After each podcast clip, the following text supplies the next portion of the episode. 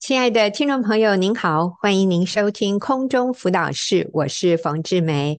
今天呢，我要先播放一位弟兄的见证。弟兄是 Dino，Dino 弟兄，然后他的见证的题目是“我不能改变太太，只能改变自己”。那我们听完 Dino 的见证之后，我就会请我们家庭事工的童工中心弟兄。来，我们对于 Dino 的见证做一些回应，所以我们先来听。我不能改变太太，只能改变自己。和太太交往的时候，我看到她是一位很单纯又爱主的姐妹，所以我觉得我们结婚以后应该可以过着幸福快乐的生活，而且我们又都是基督徒。可是刚结婚不久，我就发现相爱容易，但是要一起生活却很困难，有很多挑战。其中最大的问题就是我自己对婚姻有一些不正确的期待，我有很多地方都需要被调整改变。第一个需要改变的观念就是我喜欢在家事上计较谁做得多，谁做得少。常常我在洗衣服、收衣服、做家事的时候，就是一边做，心里面就不是很开心，心里面就会计较说，这些不都是太太应该要做的吗？怎么都是我在做呢？其实太太当下可能也在忙其他的事情，可是我这一种情绪在心里面闷久了，就会很容易发脾气跟太太吵架，而且也会不经意的在表情上面显露出来。后来在小组里面分享，组长就提醒我说，男人做家事不是苦差事，不要和太太计较，呃，也不是要得到太太的称赞，好像如果太太没有称赞我，我就不开心。而且做家事呢，也是上帝给丈夫的特权，因为我是一家之主啊，所以上帝才给我们这个特权来服侍这个家。虽然理性上同意，但是心态上还是没有办法一下子调整过来。我心里面还是有怨气，所以我就决定学习一边做家事呢，我就一边用手机听诗歌啊，然后也放这个 Podcast 空中辅导室。然后听听诗歌，听听弟兄姐妹的生命故事。当我听到弟兄姐妹有许多人的见证，他们都愿意学习改变自己的时候，我心里面就可以重新得力，心里面也比较平衡。我的焦点呢，就是从我自己的问题、我自己的抱怨转向神，知道神的心意是要我学习成为一家之主，放下自己，还要放下自己的老我来。不是这个家。另外，有时候看到太太有一些生活习惯跟我不一样，我也很想改变她。譬如我们的浴室是干湿分离的，所以呃进去淋浴就是要换另外一双拖鞋。可是太太呢，就习惯穿一双拖鞋从家里走到浴室，又从浴室走出来。我常常为了这些小事去纠正太太说，说啊，为什么你不这样，你不那样？那太太也会不开心，说你为什么要这样要求我？为什么你要对我那么凶？后来在小组里面，小组长也提醒我，生活习惯的差异，只要是没有危及生命安全的，我们都要互相接纳。那时候我喜欢在家事上计较，又常常想要改变太太，我们就很容易有言语上的冲突，吵架也很想吵赢他。可是男生在生气的时候就讲不出什么道理来，就是越讲越大声。有一次比大声也没有用，我就用力拍了桌子。那一次太太受到惊吓，心里觉得委屈，就跑回娘家去了。看到太太因为吵架跑回娘家，我就觉得很没面子，又更不高兴，感觉太太不尊重我。小组长知道了，就告诉我，男人不是用命令要求来赢得尊重，而是要用认错道歉来赢得尊重。我事后检讨，知道自己这种沟通方式是错误的，完全没有效果。现在我就是学习，情绪一来的时候，先停下来，闭嘴，先不要说话，让情绪冷静下来，情绪过去了以后再说。为了避免冲突，当发生和太太意见不同的时候呢，我也学习表达完自己的意见就先停下来，不再像以前一样急着想要去否定他。当我这样给彼此一点时间去想一想，太太有时候自己也会调整改变原有的想法。呃，例如说，女儿两岁的时候，太太想要送她去读幼儿园，可是我觉得女儿其实可以长大一点再去。跟太太分享我的想法了以后，我就把这件事放祷告里面，我就跟主说：“主啊，如果这是你的心意，你就成全；如果这不是你的心意呢，你就来拦阻。”太太原本打算要去报名，刚好她有一天经过幼儿园，想要进去看一看，就发现其实里面的老师呢，并不是自己以为原来的那样子那么好。后来决定还是自己带最放心。我就发现我不需要跟太太硬碰硬，非要她听我的。我学习把这些事都放在祷告里面，等会按照她的心意来回应祷告。后来我也学习到一件事情：我如果有一些事希望太太配合，我不需要用要求的方式，而是祷告等候等。比如这次暑假学园有一个营会，我一收到报名的资讯，就想要带太太小孩参加。可是太太想要带孩子去参加另外一个活动，一开始心里面有点不开心。但是我后来祷告的时候，就跟上帝说：“主啊，我不要再跟太太提了，除非她主动跟我说她要去，不然我就不要报名。”没想到几天以后，太太就主动跟我说，她决定不要去另外一个活动，她要跟我一起去参加学园的营会，真的是太奇妙了，感谢主。当我学习不要去 push 的时候，要求太太配合我，而是把它放在祷告中，神就自己来开路。现在回想起来，太太真的是我结婚前认识那位单纯爱主又爱家的可爱女孩。只是当我以自我为中心，老是要挑剔，要她改变，就会看不到她的优点。四年前，我决定。搬回南部工作，就近陪伴父母。太太原本在北部有稳定的工作，我们住的离她娘家又近。感谢太太当时在妇女小组的鼓励之下呢，愿意放下工作和娘家，和我回到南部重新适应全新的生活。非常感谢她成全了我的心愿。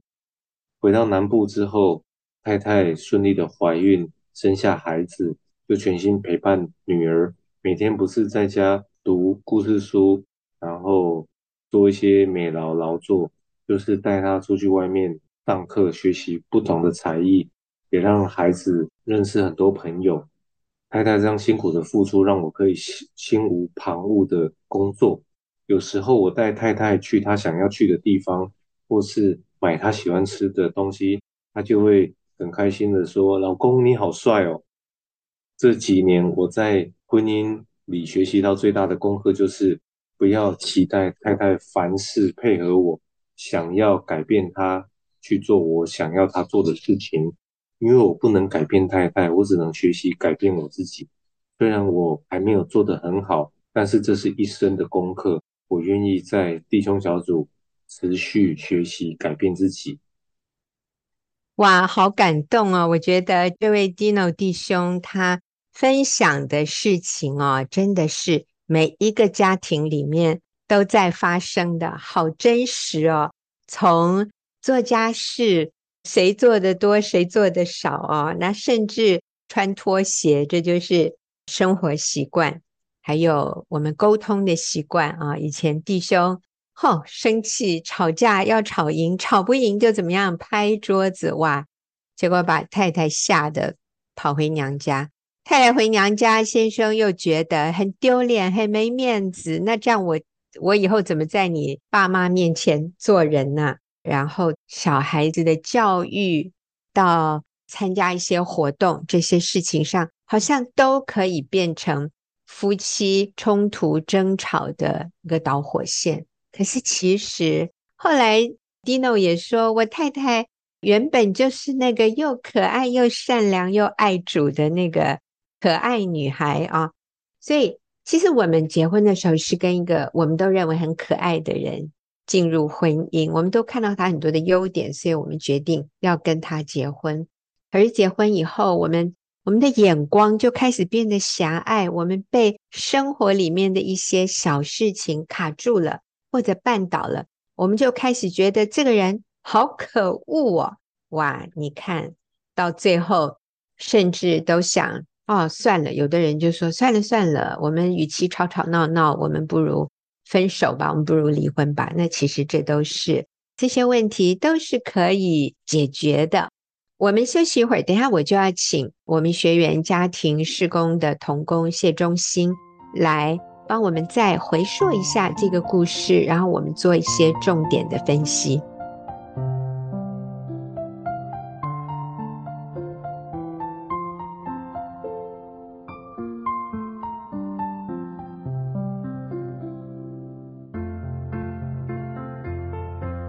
好，现在我就请呃中心来跟我们分享。中心你好，王姐好，大家好。是，那你来跟我们说说看啊，Dino 弟兄他以前是怎么样？是用自己的方式哦，所以好多婚姻、好多冲突、好多问题。后来他怎么样改变的？然后婚姻就有了哪些转变？嗯，那我看到的是他以前在做家事上面，他会计较谁做的多，谁做的少。那他就会想要去挑剔太太，他就觉得他自己在做家事的时候就很不开心，好像觉得太太怎么在家什什么事都不做，还要等我回家才来让我做。嗯，啊，那再后来呢，他听到组长的提醒，那我想就是上帝的这个角度，做家事呢是上帝给一个丈夫的特权，那因为你是一家之主啊，所以神才给你这个特权来服侍这个家。诶，当他听到这个做家事是他的特权，他就愿意悔改，向太太道歉，所以他就开始改变。嗯，嗯，所以在这里我们看到就是一个观念的改变。以前觉得要公平，那现在看说，哎，不对耶，我能做，这是一个特权。所以其实我觉得他的心好柔软呢，他愿意接受组长的建议，就改变了，做相同的事，可是态度和心情不一样了。对，那但是他在做这些事情的时候，也不代表他已经完全没有这个负面的情绪了。嗯，啊，就像他一边做家事，他就会一边用手机听诗歌啊，啊，或者是播放空中辅导室，听听弟兄姐妹这些生命故事。那他也说到说，当我听到弟兄姐妹们都愿意改变自己，为家庭付出，那我心里就比较平衡，我的焦点就从抱怨。开始转向神，知道神的心意是要我学习成为一家之主，然后放下自我来服侍这个家，所以他就靠着主耶稣来脱离自我为中心，就有一个好的结果。嗯，呃，对，所以我们这个空中辅导室还蛮有用的哈，帮助很多家庭幸福。好，还有呢？那另外一个他也分享到说，换浴室的拖鞋啊。他刚开始就会想要要求太太跟他一样换浴室的拖鞋，浴室拖鞋就在浴室穿就好了，不要穿着在家里面走来走去。当太太不想要这样子跟他做的时候，他就觉得很气，就跟他吵架，想要吵赢他，但是好像又说不出什么东西，那就拍桌子，想要太太顺服。哇，结果太太吓到跑回娘家去了。后来也是透过组长的提醒，那我想这也是神的角度。男人不是用命令和要求来赢得太太的尊重，而是要用认错、道歉来赢得尊重，然后跟神认罪，向太太认错、道歉，也悔改，这样，所以他就开始改变。他学习在负面情绪一来的时候，就先停下来，闭嘴，不要说话，让两个人都可以冷静下来。那等他这个负面的情绪过后再来说，这样。是。我在这里发现 Dino 弟兄一个很棒的优点，就是他不是一直只是为自己辩解，他会反省，然后他会想下一次他能怎么做，所以他做了一些改变。他听诗歌，他听空中辅导室，然后呢，他说：“哦，我先冷静下来，先不要讲话。”所以他在学习情绪管理。我不知道听众朋友是否听得出来，他在做一些。刻意的改变，这个刻意的改变就是在学习做情绪管理，因为以前没有管理，以前是感觉到什么就爆出来，那那种是比较不成熟的一种表现。那一个成熟的人，一个愿意成长的人，就是我们会想，好，那下一次我怎么改进哦？所以 Dino 他会先冷静下来，等一下。那其实我在这里我也顺便一提哈，他说他的太太那个时候生气要跟他吵架，就回娘家。那我在这里啊，建议就是姐妹们，如果我们跟先生有冲突，我们尽量不要用回娘家，就是说负气之下回娘家这样的一个动作，好像来惩罚先生，或者好像来为自己出一口气。我觉得这个会造成你先生对你娘家的人会很感冒，相对的也是你娘家的人会对你先生印象很不好。娘家当然是护着你。那可是以后这要怎么收拾呢？以后你先生跟你的父母、跟你的兄弟姐妹，好像他们之间就没有办法融洽的相处，彼此对对方都有成见了哦。所以，我们尽量不要用就生气的时候回娘家这样的一个方式来解决问题。你可以去咖啡厅坐一下，然后跟好朋友聊一聊，可以。那那个就是当天就回家，对不对？因为回娘家通常就是晚上就不回自己的家了，这样子就会更难收拾哦。好，那我们继续，请中心告诉我们，Dino 弟兄还做对了什么？啊，我觉得他做得很好的地方就是，他也说到，他学习表达完自己的意见之后，就先停下来，不要再像以前一样去否定他的太太。给他们彼此一点时间去想一想，那他发现啊，太太有时候也会自己调整、改变原来有的这个想法。好，那我想他给彼此一点时间的这个意思，就是其实是让主耶稣有时间来引导对方的心思意念，而不是靠我自己去要求对方来听我的。嗯，Dino 祷告，他把自己的想法跟主说，诶，结果他发现太太被神引导，比他自己说还有用。就像他刚刚有提到，嗯、他觉得孩子还小，不急着去上幼儿园。太太就想要让孩子可以去上幼儿园，有一些人际的互动。那他就也让主去引导他的太太。哎，就后来他发现他太太经过那个幼儿园的时候，去看了一下，就发现好像没有他想的这么好。就太太就决定没有要让孩子去参加幼儿园。嗯、我也来提一下，因为现在有一些改变，就是说。两岁就可以送去幼儿园了哈，以前是三岁小班啊，那现在是两岁就可以送进去。虽然政府是让你两岁就可以进到公幼，公幼就是公立幼儿园。虽然政府现在允许两岁就可以进入公幼，但是我们认识一位朋友，他的女儿现在就是在公幼里面，他是教。两岁的幼幼班呢，我都不知道这叫什么班了哈，托儿班嘛。那这位老师，年轻的老师，他就说，其实这些孩子适应的非常辛苦，有的就是还是包着尿布就来了啊。那很多孩子就是从送进来就一直哭，哭到嗯，哭到他已经没有力气了。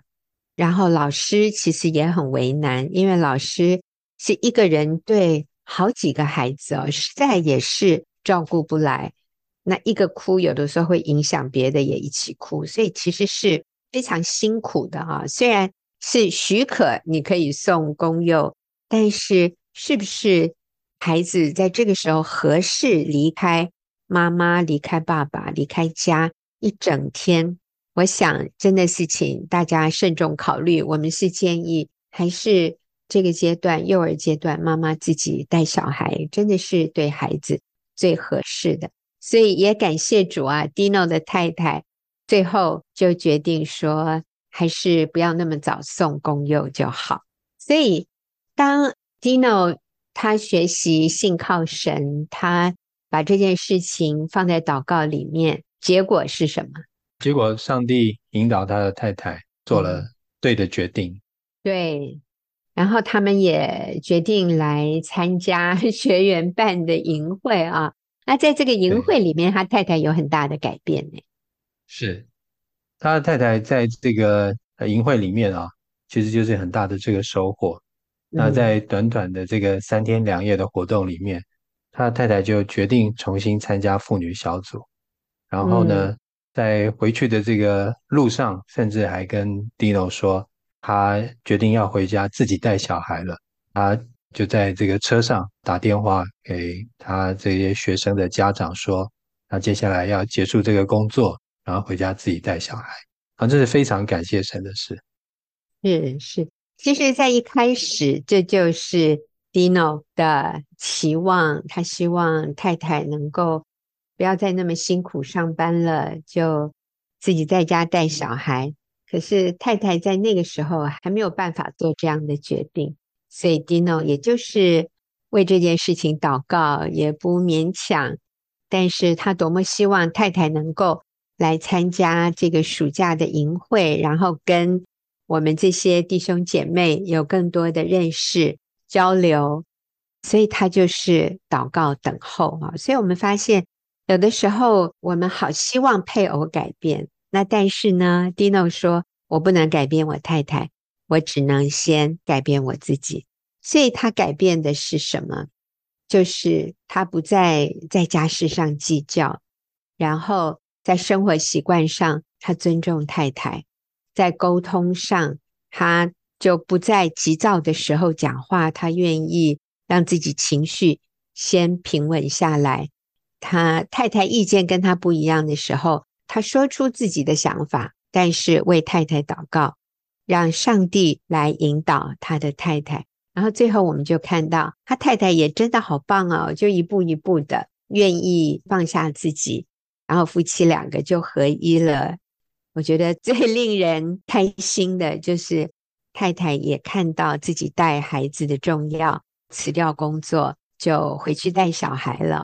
小孩才两岁，我觉得真的这个孩子好幸福哦。现在爸爸妈妈是彼此相爱的，所以请记得，我不能改变别人，我只能改变我自己。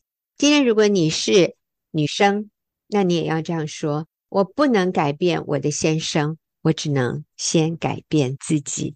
那这个就是我们跟神同工，我们与神同工，然后我们来看上帝怎么样改变我们的婚姻，改变我们的家庭。好，我们休息一会儿啊，等下继续回来。我要请中心和我一起回答听众朋友的问题。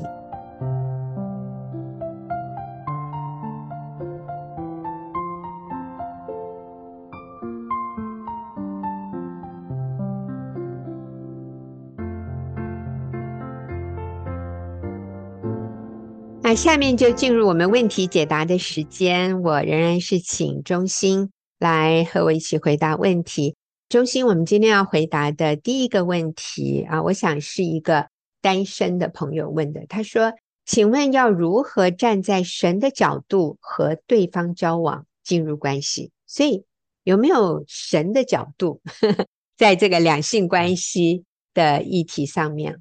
然后他说：“怎么样用神的角度和对方进入交往的关系，而不是因着各自对对方的爱恋？”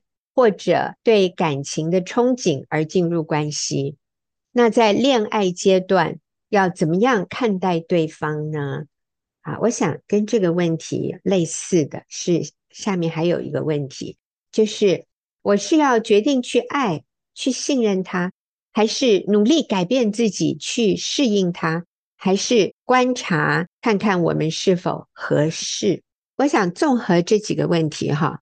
这几个年轻人，他们的意思就是，我们还没有认定对方是我们将来要结婚的对象。那我要用什么样的一个角度，或者是条件，或者是观点，来决定我是否要和对方进入交往关系？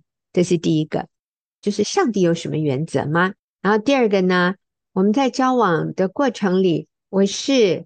就是先决定了，我就是要爱他，就是要信任他，还是努力改变自己去适应他，或者我还是可以给自己留一条后路，观察我们是否合适，如果不合适再分手。好，所以我觉得年轻人有好多的疑问，就请中心来回答。其实哈，中心跟他的太太佳琪，他们整个交往的阶段，有非常值得年轻人。学习的一些他们这个整个步骤和一些原则，所以这个部分我也请中心跟我们分享。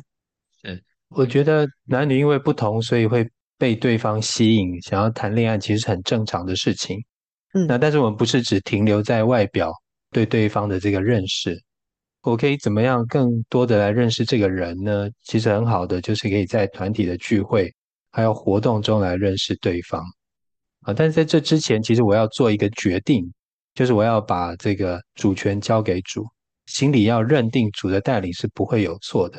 嗯，那当然，我也需要在所有的事上都愿意跟随主，不是只有在男女交往上面跟随主而已啊，因为这就可能不是真心的想要跟随主这样。嗯，好。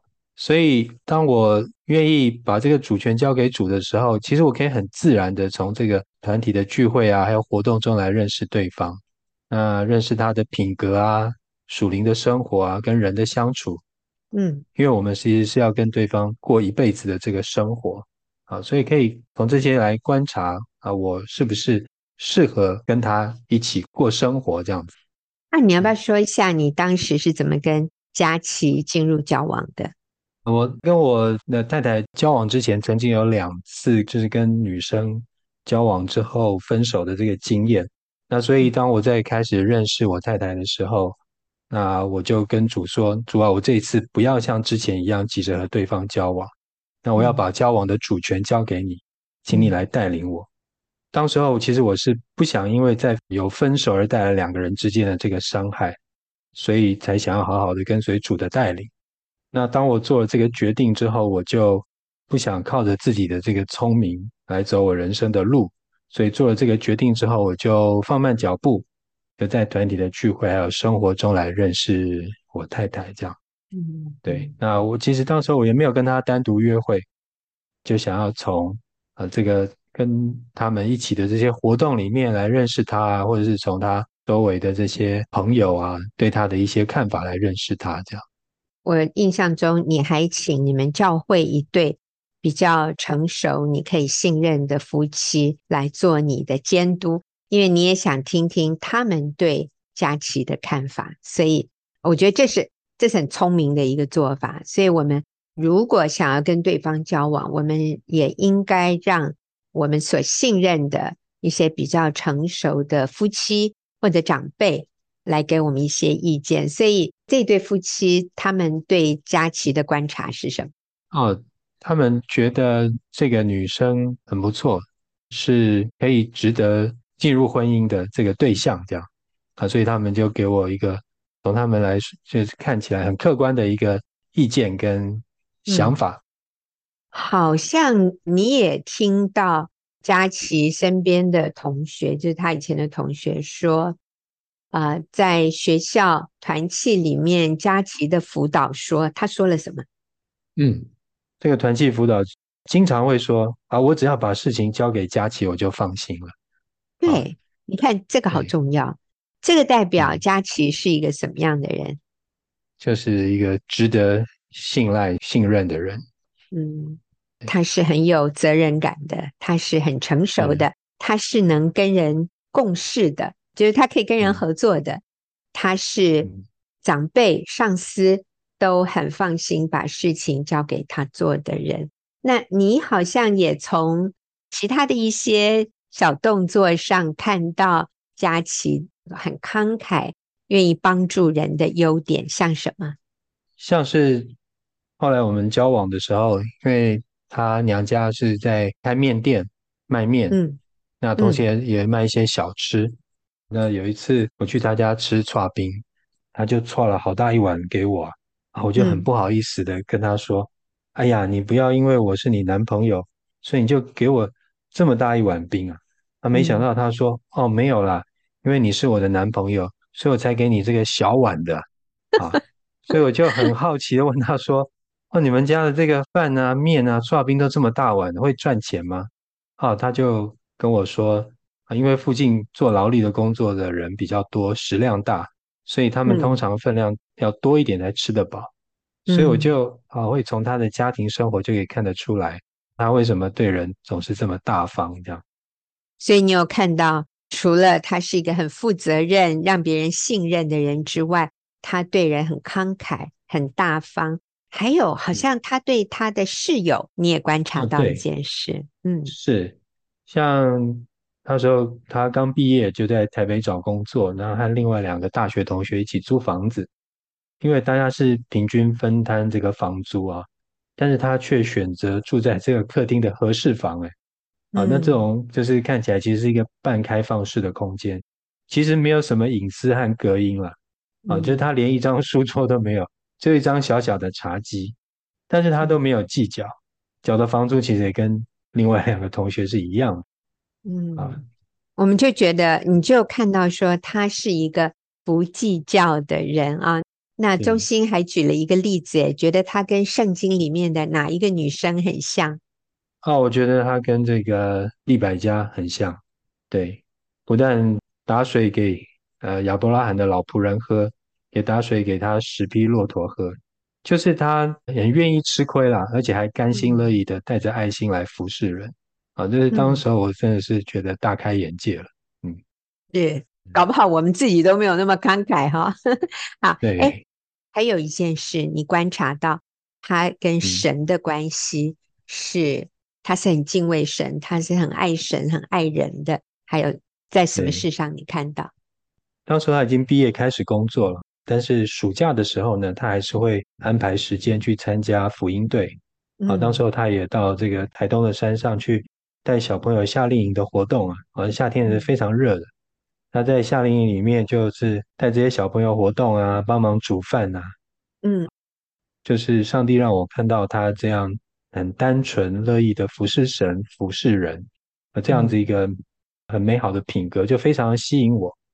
是好，所以综合刚才中心所分享的啊，中心说，我们不要只看一个人的外表，但是现在一般人交往好像很容易、很自然的就会以一个人的外表来决定要不要跟他交往，或者。我们好像哎呀，跟他有没有一种比较来电的感觉？很多人说我对他没感觉，或者我对这个人很有感觉。但是我们真的要说，感觉是不可靠的。你这个感觉必须有一些重要的、合乎真理的根据。中心不断地提到品格，对，所以我们要观察一个人里面的品格。那这个品格呢，中心说是透过。在一个健康的一个团体里面，还有团体活动里面，你也去认识他的朋友怎么说他，甚至他的长辈怎么说他，他的辅导怎么说他，还有他以前的同学怎么说他。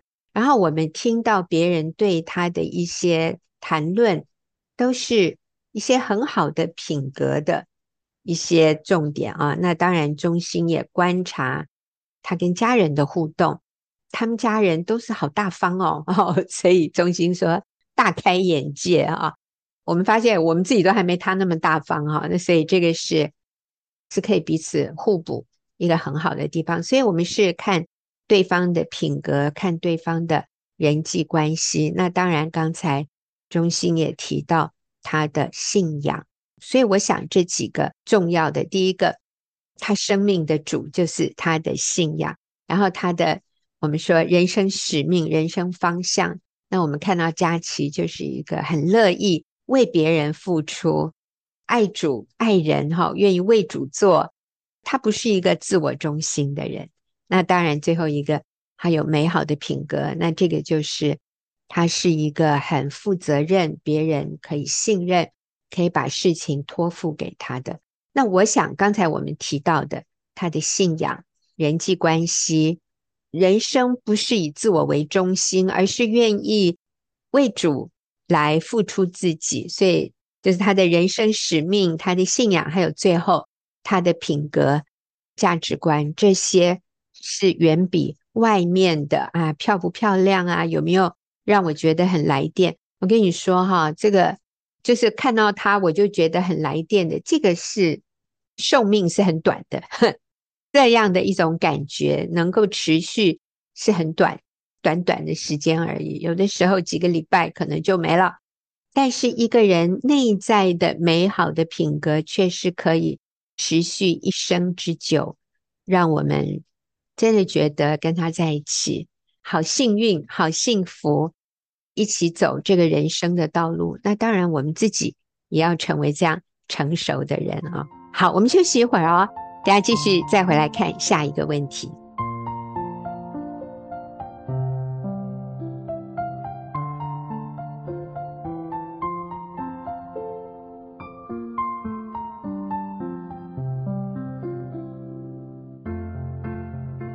好，我们来看，还有一题也是一位弟兄提的哈。他说，结婚后我犯了许多错误，让家庭关系如同地狱，而且有一次还因情绪动手。现在知错悔改，不断的道歉和祷告求饶恕，应该如何挽回这段婚姻呢？我想，可能太太很受伤，然后可能是要提离婚吧，哈，所以。他说：“应该如何挽回这段婚姻？”这个弟兄其实还蛮谦卑的，他承认自己犯了很多的错误，也承认自己在情绪下有动手。可是呢，现在知错悔改，不断的道歉、祷告和请求饶恕。那我想，中心我们可不可以给他一些建议？是，那我想他开始道歉和请求饶恕，就是在挽回这个婚姻。好，那也是要持续的悔改，就是靠主改变自己。你可能对对方的这个说话的态度啊，说话的方式啊，也要接纳对方跟我不一样的地方，千万不要再动手。可能你会觉得生气啊，啊，但是你要想一些方法，让这个怒气不会持续下去，以至于你到时候你就很想要动手。啊，你可以去运动啊。走走路、唱诗歌，或者是听空中辅导室这个 podcast 啊，里面的这些见证，我想都会让我们的心安静下来、稳定下来，然后让神来引导你回到正确的那个方式去做。这样，那当然可能每次对方一想到你做错的地方，他就会觉得害怕啊，会想要躲开你，或者是说。跟你说话的语气就不好了，好，那我们就要想到，因为曾经做错事的是我们，所以我们就继续，我想可以谦卑的向他道歉，也请求他的饶恕。但我们自己不要生气啊。所以我遇到有一些弟兄，他都会说：“我都已经道歉了，你还要怎么样？”啊，就不要说这样子的话，反而是要学习去说肯定、感谢和赞美的话。主动的去不是对方，那我们自己也学习靠主喜乐的生活，是可以积极健康的这样生活。我想也会去影响对方对我们的一些看法和态度。嗯，当中心说积极的去赞美、肯定、感谢对方，你可不可以给我们一些台词？哈，我觉得很多人就是、哦，好，感谢赞美。肯定，可是我不知道要说什么，嗯、所以他可以说什么？哦，他可以说：“啊，太太，我觉得你好漂亮啊！”我想每个呃女生都希望，特别的，她希望她的先生说她很漂亮的。嗯，啊，你也可以说：“哎呀，我可以跟你一起生活，真的好幸福啊！”嗯，啊，我每天都在这个幸福小组啊，现在教会很流行这个 幸福小组。嗯哼，啊，你也可以观察他有什么好的地方，赞美他。啊，比如说他可能做的某一道菜很好吃，啊，你就说、嗯、啊，你做饭好好吃哦，我这么有口福，对，是。还有，比如说，如果太太有整理家里，嗯、你都可以说哇，辛苦你了，哎呦，你真的好勤劳哦，嗯、你怎么可以把家整理的这么干净？啊、我觉得你好有艺术眼光哦，你看你布置的这一个角落。看起来就赏心悦目，哎呀，对啊，我真的好有福哦，天天跟你一起幸福小组啊，或者你太太买了一件衣服，你都可以说，哦，你好有眼光哦，你怎么可以把自己打扮得这么美？啊？我真的是太有福了，能够天天跟这位美女生活在一起，有可能你太太会说你少来哦，有可能很多女生哦比较难接受赞美的时候，就说你心里又在打什么算盘？你干嘛这样谄媚我？有可能哦，太太可能是这样，但是不代表她不喜欢听，所以你就是继续的赞美、肯定、感谢，那当然要知错悔改。如果下一次你自己在情绪高涨起来，你真的要像我们刚那个 Dino 弟兄一样，你去听听我们节目一开始播放那个 Dino 的见证，他就是让自己冷静下来，他不要再讲话。还有，我觉得参加一个弟兄小组，你在里面认识一些好的同伴，在你遇到这样困难的时候。